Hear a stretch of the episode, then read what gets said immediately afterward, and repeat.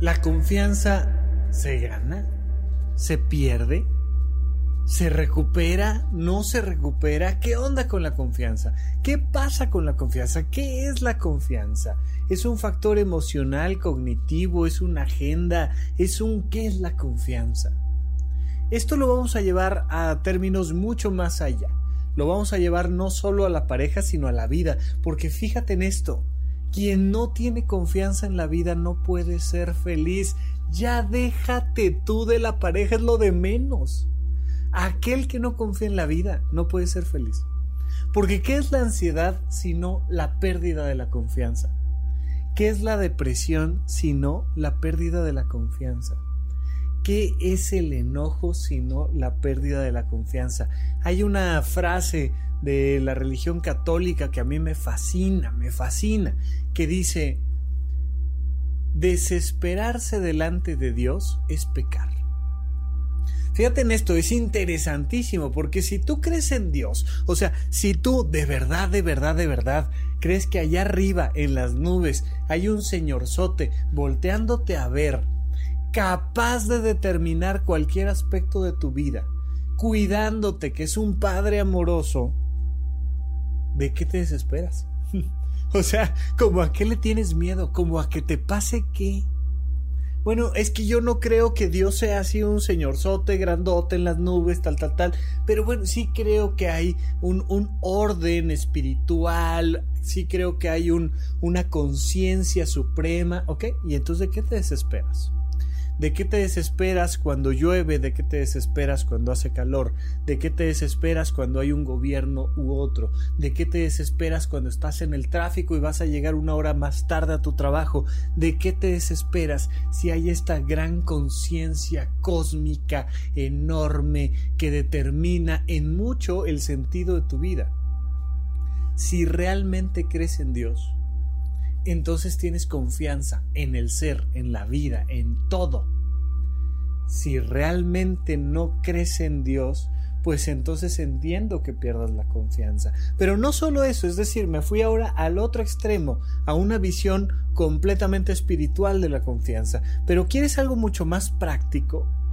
Eh, uno de los médicos más famosos de la cardiología mexicana es el doctor Guadalajara muchísimas personas que han estudiado medicina en los semestres donde se, se, lleva la materia de cardiología, llevaron como libro de texto base o si no como un buen complemento el libro del doctor Guadalajara de cardiología.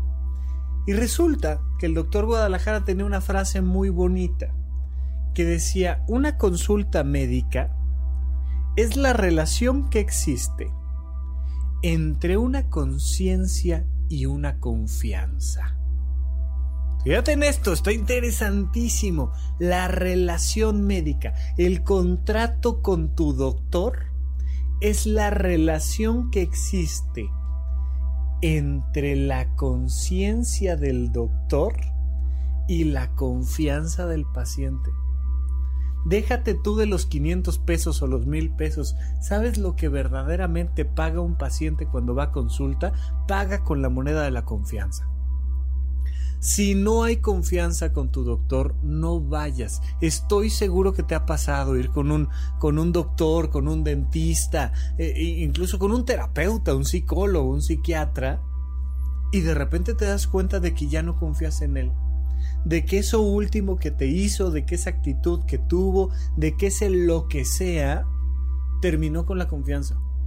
Terapeutas, por ejemplo, que le han coqueteado a sus pacientes y que de repente sienten el coqueteo y dicen, wow, wow, wow, wow, ¿qué pasó? Oye, yo vengo aquí a hablarte de cosas muy íntimas, muy personales, y me sales ahí con un filtreo ahí, ¿qué onda? ¿Qué onda con esto? Que me hace perder la confianza y entonces inmediatamente me cierro.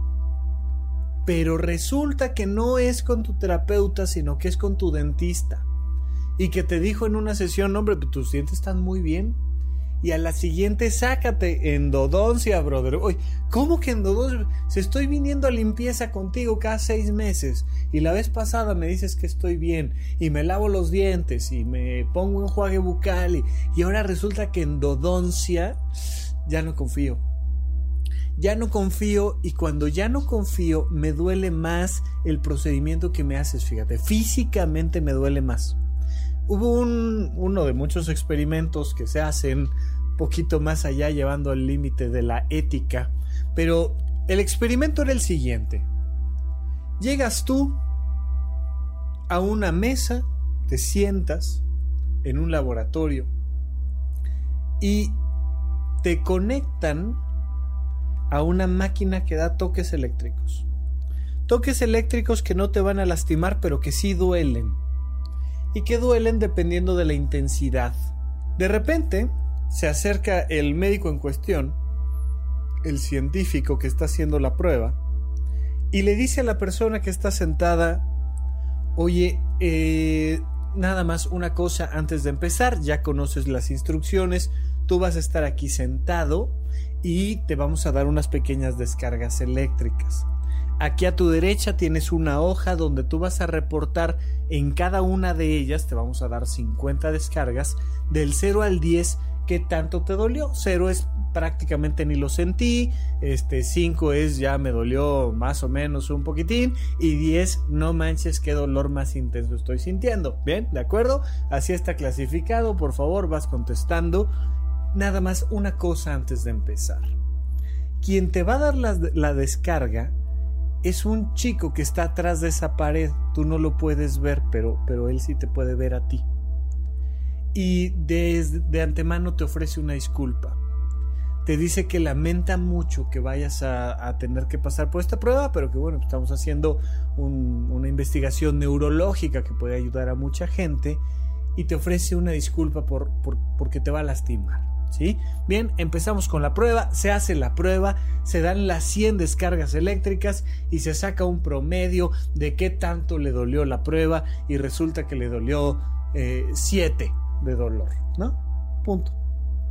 Se hace otro grupo control y resulta que ahora en vez de decirle toda esta letanía anterior, el médico le dice, oye, nada más una cosa antes de empezar. Atrás de esa pared hay un hombre. Yo no quisiera decírtelo, pero lo tienes que saber. Es medio sádico. De hecho, fue el primeritito que se apuntó para hacer esta prueba porque él quiere darte estos choques eléctricos.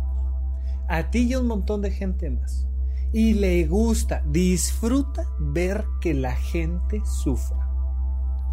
Y entonces se echa a andar la prueba. Evidentemente la cantidad de estímulos, la intensidad de estímulos y la persona en realidad no cambiaba. Eran lo mismo, todos los tres factores eran lo mismo. Pero las personas que habían recibido el cuento, la letanía, de que del otro lado había un chico buena onda que ofrecía una disculpa de antemano, hacía que la percepción del dolor bajara y el promedio de dolor de todas las personas que fueron puestas a prueba bajaba. Mientras que por el contrario, aquellas que habían puesto eh, esta, esta, letanía de eh, hay una persona bien mendiga, desgraciada, que quiere hacerte sufrir y que te duela y entonces la percepción del dolor se incrementaba, aunque el estímulo doloroso fuera exactamente el mismo.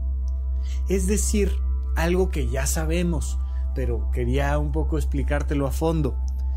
El factor emocional hace que tu percepción de una agresión sea completamente diferente. Completamente diferente. No es lo mismo que te vacune un médico en el que confías a que te vacune un médico en el que no confías. No es lo mismo estar atorado en el tráfico, ver pasar un periodo presidencial, si confías en, eh, si confías en Dios que si no confías en Dios. Y definitivamente no es lo mismo la vida cotidiana con una pareja en la que confías que con una pareja en la que no confías. ¿Qué pasa cuando mi pareja llega cinco minutos tarde y no me contesta el teléfono? Pero confío en él, confío en ella ¿Qué pasa cuando mi pareja llega cinco minutos tarde y no me contesta el teléfono? pero no confío en él o no confío en ella. La diferencia es del cielo a la tierra, literalmente. La diferencia es el paraíso o el infierno. Mi amor, ¿cómo estás? Estaba yo preocupada por ti, hombre. Ya estaba yo esperando a que llegaras y no me contestas. Discúlpame, venía por las escaleras, no, no había buena señal, pero como ya venía para acá, pues dije, primero llego y ya después, después explico. Qué bueno que viniste, qué lindo, un beso tal, padrísimo. ¿Qué onda contigo? Te estoy hablando, te estoy hablando y no me contestas. Y además estás llegando tarde. Pues estaré llegando tarde, pero es que tú, pero es que esto, pero el otro. Y, y es una relación completamente diferente por falta de confianza. Voltea a ver hacia su derecha ella y ve a un chico y lo voltea a ver y le quita la mirada en dos segundos. Pero confío en ella confío en mi pareja. La misma chica voltea a ver a un chico dos segundos, pero no confío en ella. Y se echa a andar la escena. La diferencia es abismal. Hay una gran diferencia con cualquier cosa, con cómo me pasaste la sal, con a qué hora llegaste, con ese tonito de voz que tienes, con todo es completamente diferente si confío en ti que si no confío en ti. La falta de confianza es un tóxico, un ácido que va carcomiendo la relación de pareja hasta lo más profundo y te destroza y te deshace. Es un proceso que verdaderamente puede acabar con la salud mental de cualquiera, de cualquier persona. ¿Qué hacemos? Primero entender que la confianza no se gana, se otorga. Y eso es verdaderamente un factor que ha hecho que muchísimas personas entren en un conflicto emocional tremendo. Tremendo, tremendo. Porque todos queremos que el otro se gane nuestra confianza. Todos queremos estar seguros de que no nos van a lastimar. Yo quiero estar seguro de que no me vas a poner el cuerno, por supuesto.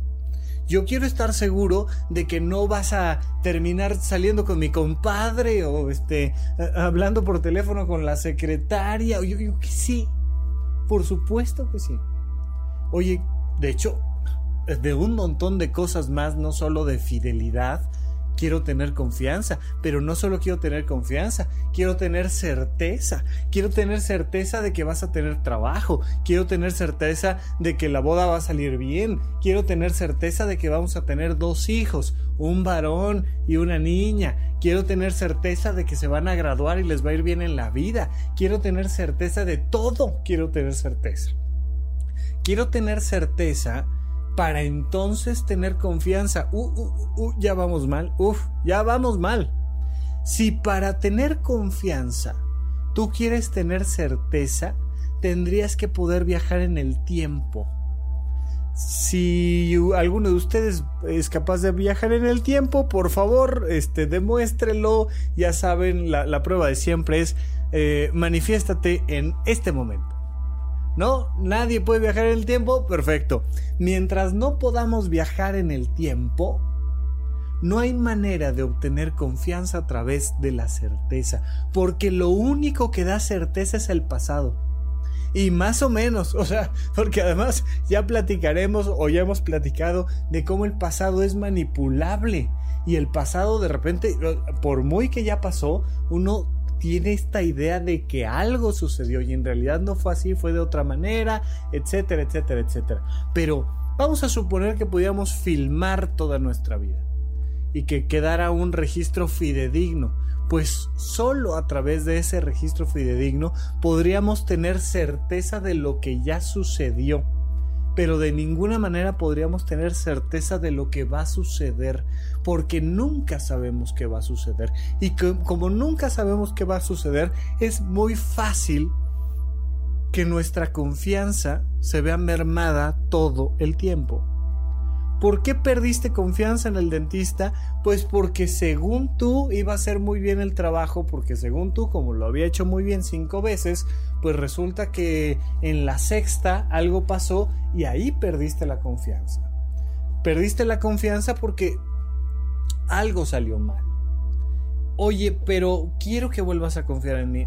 Pues este pues regresemos a la quinta vez y no te equivoques en la sexta para que yo pueda seguir confiando en ti, porque perdí la confianza y no sé cómo reestructurarla. Y eso es un factor importantísimo, entender que confiar implica no tener certeza. Si tienes certeza no es confianza, es certeza. No sé si queda claro. Es decir, tú sabes qué va a pasar cuando votes por este presidente, o por el siguiente, o por el que sea. No sabes, tú confías. Si tuviera certeza, pues otro gallo nos cantaba. Igualmente, oye, ¿sabes cómo te va a ir en el examen del viernes?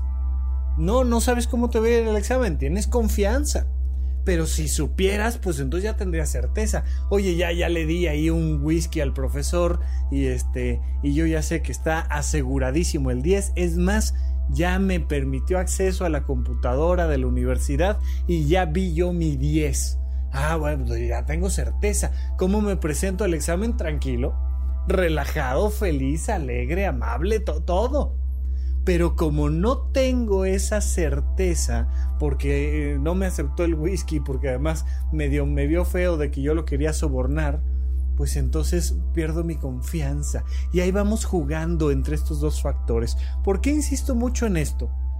Porque las parejas, en terapia de pareja, las parejas normalmente lo que me piden son certezas. Y siempre les digo perdón. En pareja no hay certezas. No les digo, pero se los digo a ustedes. En la vida no hay certezas. En pareja hay confianza y en la vida hay confianza. Y si no hay confianza, no hay pareja. Y si no hay confianza, es imposible disfrutar la vida. Imposible. Por eso las religiones han hablado tanto en torno a la fe ¿Qué es la fe? Es una confianza espiritual, es una confianza en el espíritu, es una confianza en el ser, eh, más allá que en Dios, que sí, por supuesto, dependiendo de la religión, la fe es la confianza en Dios. La fe es la confianza en ti y la confianza en el espíritu. Todas las religiones te hablan de esto porque si tú no puedes confiar en la vida, no puedes vivir la vida en paz. No hay manera. Y en las parejas, menos que en ningún otro lado, va a haber certezas. ¿Cómo sé? Porque aquí el tema es que me engañaste. El tema es que empezaste a salir tú con tu compañero de trabajo y yo te decía, oye, ¿para mí que andas con alguien más? Y tú me decías, no, te lo juro que no y me trataste de mostrar 16 veces que, que estaba yo en un error, que estaba exagerando, que esos cinco minutitos que llegabas tarde eh, no era lo que yo pensaba, que eso de que voltearas a ver a alguien a tu derecha y luego voltear la cara de nuevo no significaba nada, que el regalito que te dieron ahí de cumpleaños, pues, hombre, es que él así es, es bien detallista, hombre. Y resultó al final de cuentas que te aventaste seis meses en una relación paralela. Pero tenemos tres hijos y quiero salvar este matrimonio. Nada más ahora dime cómo le hago para tener certeza, cómo le hago para poder confiar en ti a través de la certeza. Y me lo preguntan a mí en terapia de pareja, yo le digo, no, pues, no, pues sí está difícil. O sea, la verdad es como, ¿qué hacemos? Y tengo que llevarlos a las cuerdas y tengo que arrinconarlos y decirles, a ver, sin certeza alguna, sin pagaré ni factura en la mano, sin ningún tipo de documento o argumento que te permita asegurar que tu pareja no te va a volver a engañar. ¿Puedes volver a confiar en ella o no? Y ves cómo les empieza a rechinar el cráneo y a temblar las manos y a sudar la gota gorda, porque resulta que termina siendo un acto personalísimo el intentar darle la vuelta a ese proceso. Además es una manera muy complicada, tóxica, desagradable, pero es una manera muy común y muy clara para tratar de culpabilizar al otro. Y entonces le pides al otro, ¿no? Yo, yo fui el agredido en este caso, mi esposa me puso el cuerno y entonces a través de decirle que ha perdido mi confianza, pues me permite eso agredirla todo el tiempo y me permite eso tratar de hacerla culpable todo el tiempo, lo cual no sirve de nada. Es que tú, es que no puedo confiar en ti, es que mira lo que me hiciste, es que precisamente por eso, es que ahora demuéstrame, es que ahora gánate mi confianza y entonces ya me dio el pretexto perfecto para sacar un látigo y latiguearla todo el tiempo, todo el tiempo, todo el tiempo, todo el tiempo. Y eso tampoco sirve de nada. Entonces en una sesión de pareja termino diciéndoles, a ver, tenlo muy claro, o confías en ella o se acabó la pareja, punto. Ay, pero es que me hizo, pero es que me dijo, pero es que cómo voy a confiar. Entiendo, perfecto, tienes toda la razón. Te puso el cuerno, te engañó, te, se burló de ti, subió cosas a redes sociales, todo, hizo todo, todo terrible, bien y te está ofreciendo una disculpa y quiere seguir adelante contigo. ¿Tú quieres seguir adelante con ella? Sí, sí quiero, pero pero quiero volver a confiar en ella. Pues vas a tener que hacer el esfuerzo tú. La gente normalmente dice, "No, la que tiene que cambiar es ella." Para que yo vuelva a confiar en ella, ella tiene que demostrarme a mí que no lo va a volver a hacer. No se puede, no se puede. Mira, yo alguna ocasión tuve una relación de pareja bastante violenta de donde surgió el episodio del violentómetro muy reciente. Y en esta relación de pareja, una de las cosas que se me reclamaba era un correo electrónico paralelo que, aparentemente tenía yo, con el cual me escribía con todas las mujeres sabidas y por haber a mi alrededor y tenía 600 eh, eh, relaciones de pareja paralelas, ya sabes. Y entonces yo le decía, te lo juro que no lo tengo. o sea, mi correo electrónico es este, es contacto arroba rafalopez.net, ¿no? Ese es mi correo electrónico y es el único que manejo. Y mi pareja en ese momento me decía, no, tienes otro. No tengo. Que sí tienes. Oye, ¿cómo le hago para demostrarte que no tengo? O sea, imagínate esta paradoja. ¿Cómo te demuestro que no existe un correo electrónico. ¿Cómo te demuestro que no lo hay? ¿Cómo le hago para ganarme tu confianza en ese sentido para decirte que no lo hay? No hay manera de demostrar la inexistencia de algo. Igualito que no hay manera de demostrar la inexistencia de un amante, por ejemplo, o de un deseo de estar en otro lado. ¿Cómo te demuestro que no deseo estar en otra parte? ¿Cómo te demuestro que no estoy saliendo con alguien más? ¿Cómo te demuestro que no tengo un teléfono escondido en la casa con el cual me comunico, sabe Dios con quién? ¿Cómo te lo demuestro?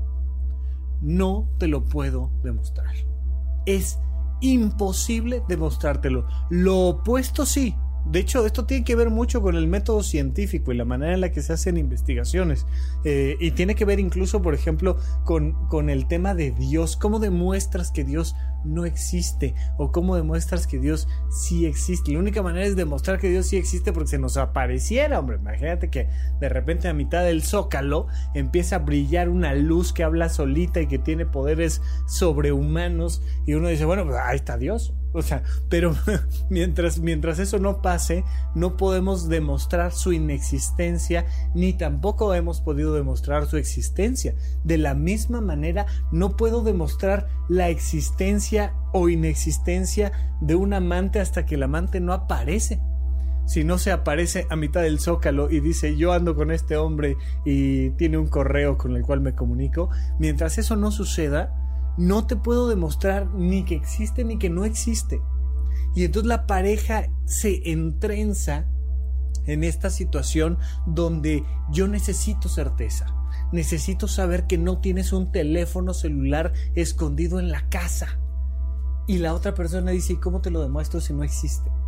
Si hay teléfono, entonces te puedo decir, mira, aquí está el teléfono, te lo encontré. O sí, tienes toda la razón, aquí está, mira, y lo sacas de un cajón. Pero si no hay teléfono, ¿cómo demuestras que no hay? Es imposible. Es imposible y lleva a las parejas al límite de la confianza y a saber que estamos enfrentando una situación de crisis. Vamos a resolverla cuando regresemos de nuestro único corte aquí a supracortical. Cruza el puente. Contacta al doctor Rafael López. Síguelo en Twitter, arroba Rafa Rufus. Suscríbete al canal de YouTube, Rafa López. Consulta la lista de todos los episodios de este podcast en puentes.mx, diagonal supracortical. Gracias por escuchar. Gracias por recomendar.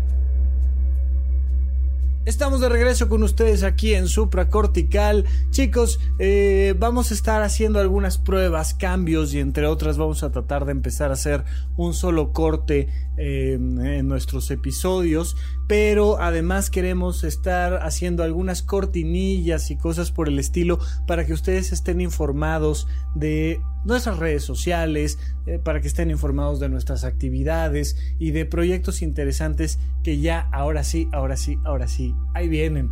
Ahora, este, todavía estamos en esos ajustes, entonces ténganme un poco de paciencia y por lo pronto les recuerdo que me pueden seguir en Twitter en arroba Rafa con doble R en medio, que me pueden encontrar en el canal de YouTube como Dr. Rafa López Psiquiatra, que está mi página web que está un poquito ahí todavía en remodelación, que es rafalopez.net, pero próximamente tendrá una nueva imagen y estará toda la información de nuestras actividades y nuestras redes y todo lo demás. Además, si todo salió bien, el día de hoy que estoy grabando este episodio, también en la noche voy a grabar un episodio más de la unidad de psicoterapia intensiva, es decir, de nuestro canal de YouTube en vivo, donde les voy a explicar cuál va a ser la dinámica para que se ganen un pase gratuito a nuestra primera convivencia, a nuestra primera experiencia y otro pase más para aquella persona que quiera acompañarnos a una, una conferencia a la cual me invitaron ahora para, para, para, septiembre, si mal no recuerdo. Este, pero bueno, ya, ya les estaré dando toda la información. Eh, ¿Cuál es la intención de esto? Vamos a comenzar a hacer experiencias. ¿Y por qué le llamo experiencias y no nada más convivencias? Porque no, no va a ser nada más, nos reunimos en un barcito y pues por ahí va a estar Rafa y mientras tú te pides una chela y platicas con tu pareja, pues este, pues ahí vas y saludas a Rafa y este, y oye, pues qué gusto, y, este, y pídeme una botana y tráemela, ¿no? Y cuánto te debo y no, no, no, no, no, no, no. La intención es que hagamos cosas que nos permitan seguir trabajando con toda la información que hemos ido recopilando de el programa de supracortical. Dice el doctor Alfonso, el doctor Alfonso Ruiz Soto, que no solo queremos realizar acciones, queremos realizarnos en las acciones que realizamos.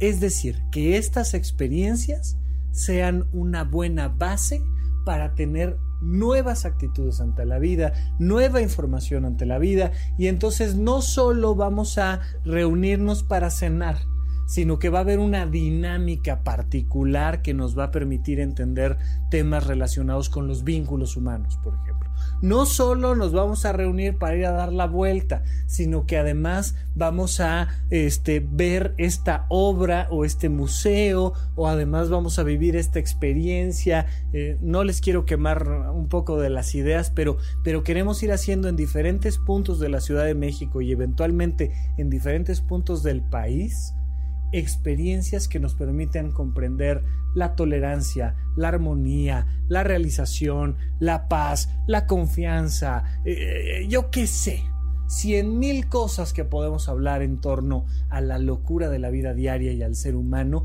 y entonces nuestra dinámica va a estar explicada eh, en cada ocasión. Vamos a, a, mandarles toda la información necesaria para que quien guste se incorpore este tipo de experiencias. La primera sí va a ser muy muy muy muy sencilla. Vamos a hacer una cenita con ahí un toque particular pero pero sí va a ser una experiencia simple realmente, pero la vamos a ir haciendo cada vez más compleja, cada vez más compleja, más compleja, más compleja, para que vayamos teniendo un poquito más de dónde nutrir nuestra vida cotidiana, ¿de acuerdo? Entonces, si alguien quiere un poco más de información, entonces manténganse muy al pendiente de este programa, manténganse al pendiente del canal de YouTube y manténganse al pendiente de Twitter, que por mucho es mi red social favorita, entonces ahí vamos a estar presentando toda la información necesaria. Bien, muchísimas gracias a todos por la paciencia de escuchar estos, estos pequeños anuncios parroquiales. Y entonces quiero seguir platicando con ustedes del tema de la confianza. Hay dos factores que debemos de entender eh, en torno a la confianza. La confianza no se gana, la confianza se regala. Pero no solo la confianza no se gana y se regala, sino que además hay que entender que la confianza sí se pierde. No puedo ganarme tu confianza, pero sí la puedo perder. No te puedes ganar mi confianza, pero sí te la puedo regalar y te la puedo quitar. Partamos de este entendido. Hay un momento donde tú entregas tu confianza y se llama confianza porque no tienes argumentos válidos para asegurarte de que las cosas van a salir bien una vez que entregues la confianza. Piensa que eres mamá de un hijo adolescente. Tienes un hijo adolescente, tiene 17 años, ya sabe manejar, dice que va a salir este, con los amigos, que regresa temprano, y tú dices, para mí que este se va a ir a chupar, hombre, o sea, para mí que este le va a entrar al drink y va a empezar a beber, y, ay, me preocupa, me preocupa y me está pidiendo el auto. ¿Le presto el auto o no le presto el auto? No, pues le presto el auto y le digo que esté aquí a las 10 de la noche. Ajá. ¿Y tú crees que va a estar a las 10 de la noche y sobrio? ¿O no crees? ¿Confías o no confías? Ay, mamá, pues este, eh, si ya estoy de vacaciones y, y, además ya pasé todas mis materias y, te juro que llego bien temprano. Es más, hasta 9.30 voy a llegar. Nada más que pues traigo ganas de, de salir con mis amigos.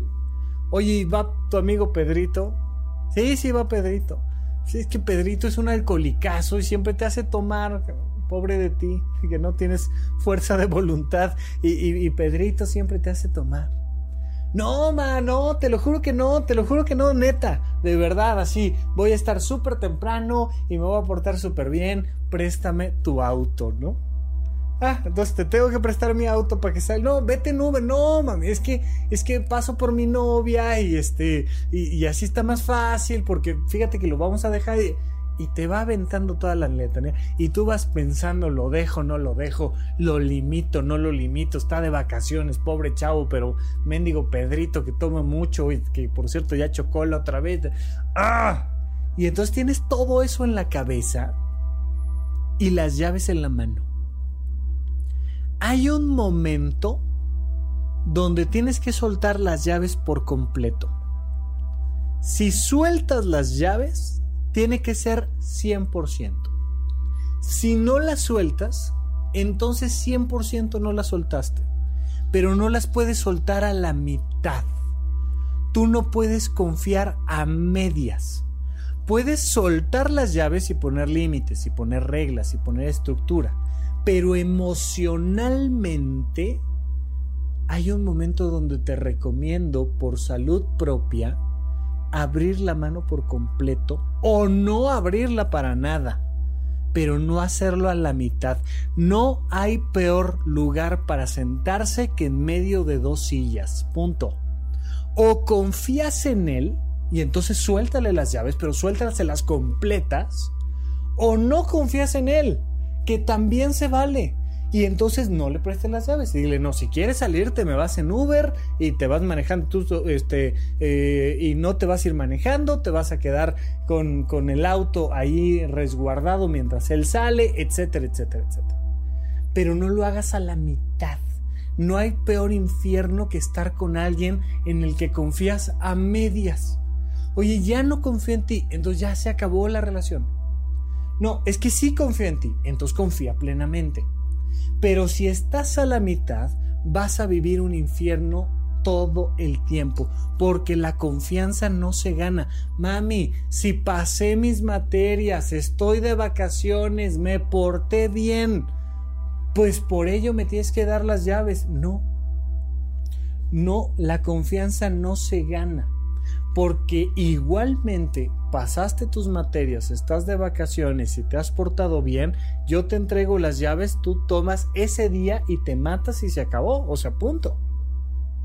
O todo lo contrario, no pasaste bien tus materias, no eres el más responsable de la vida, pero te suelto las llaves y precisamente ese día decides portarte bien, llegar temprano, porque además ya entendiste que justamente lo que quieres es el auto y entonces eh, eh, te vas a, querer congraciar conmigo llegando temprano, sobrio. Claro, es que no hay manera de saberlo. No hay manera de saberlo. Entonces, la confianza la entrego, la suelto, abro las manos y te digo, aquí están las llaves. Y confío en ti. Y confío en ti, pero al mismo tiempo, tú tienes que entender, así como yo estoy abriendo las manos y entregándote las llaves del auto, de la misma manera tienes que entender que ahora la confianza está en tus manos. Literalmente puse las llaves del auto en tus manos junto con mi confianza. La confianza no te la puedes ganar, ojo, pero sí la puedes perder. Tienes esta oportunidad. Si no llegas a la hora que dijimos y en las circunstancias en las que dijimos, pierdes mi confianza y el auto. Sí, más, sí, seguro, seguro, seguro. Y se va el chico y se va con la novia y se pone a beber con Pedrito y se pone a beber la novia y entonces empiezan a beber de más y entonces el chico viene ya con algunas copas extra y le da mucho miedo llegar tarde y entonces viene manejando como diablo y cae en un bache y se le revienta este una llanta y prefiere pues por miedo no le habla a mamá y entonces no le habla y y se hace un merequetengue y total que se quedó sin batería en el celular. Ya sabes, de esas noches terribles, total que su mamá en la casa diciendo, ¿para qué le di las llaves del auto? Es que, ay, yo sabía que no, no sabías nada. Hubo un momento en el que tuviste que confiar y soltaste las llaves. ¿Dónde está mi hijo? Y total que el niño aparece dos de la mañana. Hasta entonces la mamá no tenía ninguna explicación. Y ya le dice, mira, tomamos, caí en un bache, le hablamos a la grúa, en lo que llegó la grúa, etcétera, etcétera. ¿Y por qué no me avisaste? Pues me dio miedo que te fueras a enojar. Híjole, pues perdóname, mi amor, pero acabas de perder mi confianza. La confianza no se gana, se entrega. Pero una vez que se entrega, cuando la otra persona no responde adecuadamente a esa confianza, la confianza se pierde. ¿Y se puede reestructurar? Sí, sí se puede reestructurar. Pero para reestructurarla, yo, mamá, tengo que volver a confiar al 100%. No puedo tener certeza, no puedo estar esperando que ahora me demuestre que la próxima vez que le preste el auto no le va a pasar lo mismo. Fíjate en esto, o sea, te, te metes en esta paradoja temporal. No te puedes mover al futuro para saber, ya pasaron seis meses, el chico le está yendo bien en la escuela, eh, va perfecto con la novia, Pedrito ya hasta se cambió de escuela, ya no lo va a hacer tomar. Pero cuando le quiero soltar las llaves digo, uy, este mendigo desgraciado, quisiera tener la certeza de saber que va a estar bien, pero no la tengo. No la tengo porque el futuro, por su propia naturaleza, es incierto. Cuando le vuelvo a soltar las llaves, no es porque se haya ganado mi confianza, es porque yo volví a abrir las manos por completo y a confiar. Y le digo, nuevamente estoy confiando en ti. Y nuevamente la confianza está en tus manos. Aquí están las reglas, los límites, te encargo, por favor, esto, esto, esto y esto. Pero conforme yo abro la mano y le doy las llaves, yo tengo que entender que puede no salir bien esta experiencia. Punto. Si yo no tengo la fuerza emocional para asumir el riesgo de que algo salga mal, entonces no entregues las llaves, porque a la gente le gusta echarle la culpa al otro. Ah, no, yo sí confío en ti, pero como tú eres irresponsable, pero como tú no sé qué, pues entonces me tienes angustiado, pues entonces no sé qué, y entonces te exijo, y entonces te... No, no, no, no, no, no. Confiar es responsabilidad tuya de entregar las llaves. Cuidar la confianza es responsabilidad del otro. Y si el otro pierde tu confianza, es tu responsabilidad aplicar las consecuencias a eso. Hay muchísimas parejas, ¿eh? muchísimas parejas, donde él le dice a ella, me engañaste. Y tengo pruebas de que me engañaste y sé que lleva seis meses teniendo una relación de pareja con alguien más. Y quiero estar contigo. Y quiero que lo resolvamos. Y ella dice, va, yo también lo quiero resolver. Y entonces él dice, voy a volver a confiar en ti. Pero no me vuelvas a engañar. Y lo vuelven a engañar. Y entonces él, insisto, tiene el mejor de los pretextos para criticarla agredirla, juzgarla, so pretexto de que perdió su confianza. Eso no se vale. Ya hablamos de esto. Sí, ya te puse el cuerno dos veces. Rompí tu confianza en dos ocasiones. Y te estoy pidiendo que vuelvas a confiar en mí. Pues, una de dos. O confío en ti, pero sin agredirte, porque entonces, si no, no estoy confiando en ti o dejo de confiar en ti y entonces acaba la relación de pareja. Pero la gente se queda en medio de dos sillas. Ni confío en ti, ni termino la relación de pareja y entonces empieza a generar una relación tóxica porque todo el tiempo te estoy vigilando, porque todo el tiempo estoy desconfiando de ti, porque todo el tiempo tengo dudas, porque todo el tiempo te estoy agrediendo, porque todo el tiempo estoy reprochándote el pasado, una y otra vez te estoy sacando los trapitos viejos, otra vez, y te digo, y te hablo, y te... todo, y estoy detrás de ti, porque no sé entregarte mi confianza, o bien no sé ponerte un límite.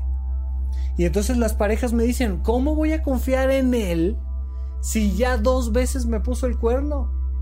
Lo que quiero es que me demuestre que no va a volver a pasar. Y le digo, perdón, eso no se puede demostrar.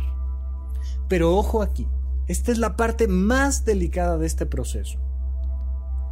En realidad, no tienes que confiar en tu pareja, tienes que confiar en ti. Oye, sí, no, en mí confío, brother. O sea, oye, Rafita, ¿qué onda? Sí, sí confío en mí. Yo confío en que yo no le voy a poner el cuerno. Yo confío en que no voy a hacer las cosas mal. No, lo que me preocupa es que me ponga el cuerno. En quien no confío es en él. Yo sé, yo sé. Pero en quien tienes que confiar es en ti. Significa que tú tienes que confiar en que puedes ser feliz con o sin pareja. Fíjate en esto para poder soltar las llaves del auto, yo tengo que confiar en que yo puedo vivir en paz si llegas temprano, si llegas tarde. Incluso si chocas, incluso si pasa algo. Yo tengo que confiar en que yo voy a estar bien. Porque si yo no confío en que yo voy a estar bien, si mi calidad de vida depende de que a ti no te pase algo y no se te reviente una llanta en el periférico, si mi calidad de vida depende de que a ti no se te atraviese una vieja o un tipo que, con quien te vas a ir y me vas a poner el cuerno, si yo no confío en mí, no puedo entregarte la confianza porque no la tengo. Nadie puede entregar algo que no tiene. Nadie. Y si yo no tengo confianza en mí, no tengo confianza en absolutamente nadie más. ¿Sabes por qué me presento al examen? Porque confío en mí. ¿En que voy a pasar el examen? No. En que voy a ser feliz y voy a estar en paz, pase el examen o no pase el examen. ¿Sabes por qué vengo con confianza a la consulta médica? No porque no me vayan a dar un mal diagnóstico, no porque no me vayan a hacer un mal tratamiento, sino porque confío en que puedo estar feliz y en paz con un buen diagnóstico y con un mal diagnóstico. ¿Sabes por qué me compro este auto?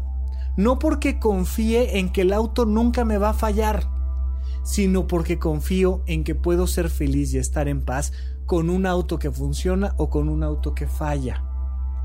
Se trata de confiar en mí. Una vez que confío en mí, entonces puedo poner reglas y límites. Ojo, ojo aquí, esto es muy importante, porque es la diferencia entre una vida en paz y una vida para suicida, ¿eh? Ojo aquí. Mira, hay muchísimas personas que tienen conductas peligrosísimas. Esas conductas peligrosísimas en psiquiatría le llamamos conductas para suicidas. ¿Qué es una conducta para suicida? Cuando la persona está arriesgando su vida por falta de sentido, por una depresión, por ansiedad, y entonces pone su vida en riesgo como qué? Se sube una motocicleta y maneja sin casco a toda velocidad de forma imprudente, zigzagueando entre los autos uno podría decir, oye, eso es confianza. Oye, si, no te pones ni casco y andas ahí zigzagueando a toda velocidad, pues eso significa que tienes confianza.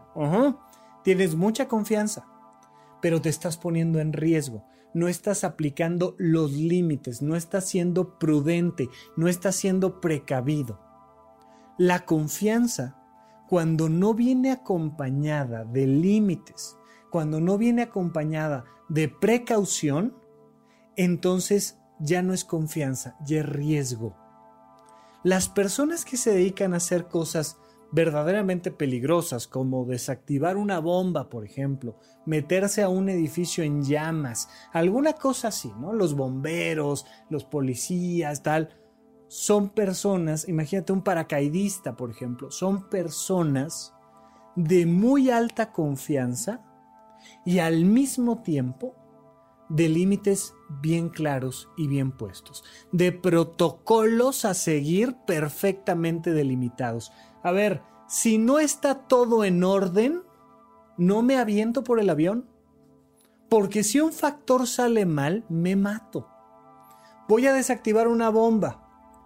Si no está todo en orden, si no están bien claros los límites, si el protocolo no se ha seguido adecuadamente, no me acerco a la bomba porque mi vida está en riesgo. Soy un piloto de avión. Traigo 90 personas de pasajeros. Traigo un aparato enorme que va a estar por los aires, sobrevolando una ciudad. Si no está todo perfectamente en orden, no arranco el avión. Punto. ¿Por qué? Porque todo lo contrario sería una conducta para suicida. Cuando estamos hablando de la confianza, para no hablar de una situación verdaderamente riesgosa, absurda, eh, síntoma de que algo no está muy bien contigo y con tu estado emocional, esa confianza tiene que acompañarse de límites. Mi amor, sí confío en ti. Por supuesto que confío en ti. Me estás diciendo que estás en la oficina y que vas a llegar algo tarde y yo te voy a esperar mientras voy haciendo la cena sí confío en ti. Pero si por algo no llegas aquí a esta hora, entonces se acaba la relación de pareja. Oye, no, pues es que entonces no confías en mí. No, no, espérame. Tú dices que sales tarde de la oficina, este, vamos a asumir que estás saliendo dos horas más tarde, estás saliendo a las nueve y que te haces una hora en llegar acá a las diez. Entonces, más o menos calculemos que llegas 10.30, probablemente antes. Pero, mira, hagamos una cosa. A las 11, no hay bronca. Por cualquier cosa, si hubo tráfico, cerraron la calle, lo que quieras. A las 11. Pero si llegas después de las 11, se acabó la relación de pareja. Es que entonces no confías en mí. No, sí confío en ti. Solo estoy poniendo una regla. Sí confío en ti. Pero si me vuelvo a enterar de que sí existía el correo electrónico falso este y de que además tenías un celular guardado ahí en el cajón y no me vuelves a ver en la vida, ¿ok? No sé si queda claro. Hay una gran diferencia, eso no es falta de confianza. Confío en ti y entonces no voy a estar buscando en el cajón. Confío en ti y no me, no me voy a estar metiendo a tu celular. Confío en ti y no voy a estarte vigilando dónde está tu ubicación y nada. Pero si algo vuelve a pasar, se acabó la relación. Y entonces equilibro la confianza con los límites. ¿Para qué sirve la confianza? Para que yo no sufra. Para yo poder estar cocinando esperando a que llegues de la oficina sin tener ácido en el estómago y un hueco en la garganta y no, no, no, yo confío en ti. Me dijiste que estabas trabajando en la oficina sin hacer nada más. Perfecto y de repente resulta que tres días después alguien, ya sabes, sube una foto al Instagram, al Facebook, al Snapchat, a yo que sé a dónde, y me entero que resulta que no estabas en la oficina. Mira, ya no te voy ni a reclamar, mucho menos me voy a enojar, ni decir que me vaya yo a poner a llorar por ti o sufrir por ti. No, yo confío en ti, te entregué las llaves. Tú chocaste y no me avisaste y llegaste tarde y perdiste el auto. La próxima vez que quieras manejar, mi amor, cómprate tu propio auto porque hasta aquí llegó la confianza. Y entonces pongo un límite. La confianza sirve para yo estar tranquilo y feliz mientras el otro está haciendo lo que le toca hacer. Pero el límite es el que le da estructura a la relación. No puede haber confianza sin límites. Y no puede haber límites sin confianza.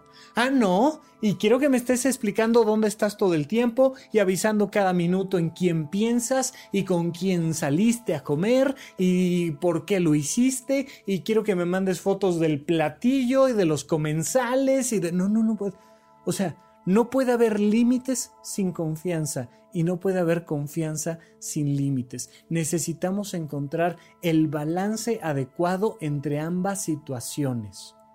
No te puedo entregar las llaves del auto, pero además subirme yo al auto contigo, pero agarrar yo el volante y yo acelerar. Entonces ya no me soltaste las llaves del auto, ya no confiaste en mí. Pero si soltaste las llaves y resulta que es la sexta vez que llego tardísimo, que reviento una llanta, que llego este, hasta el copete de alcohol, pues entonces ya estás tú en una falta de límites. Y acuérdense que si algo puede destruir una relación de pareja es la falta de límites y la falta de confianza. Necesitamos encontrar el equilibrio entre ambos, entre ambos procesos para que entonces las relaciones sean viables. Bien, chicos, muchísimas gracias por su atención. Vamos a seguir platicando de este y otros temas aquí en Supracortical. Y por favor, si hace falta que platiquemos de otros temas, ya saben, escríbanme, pónganse en contacto conmigo y seguimos en contacto. Hasta la próxima. Supracortical. Aquí todos estamos locos. Con el doctor Rafael López. Disponible en iTunes, Spotify, Patreon y puentes.mx.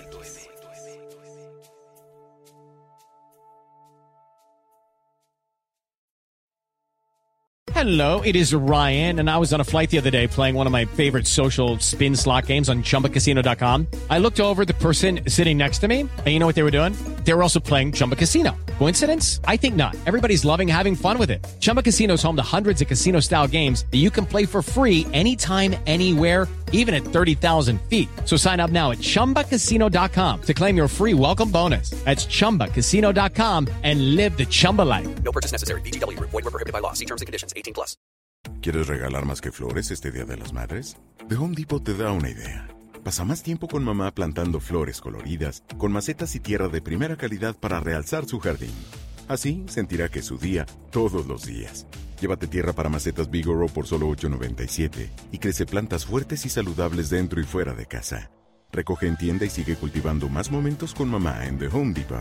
Haces más, logras más. Más detalles en homedepot.com diagonal delivery.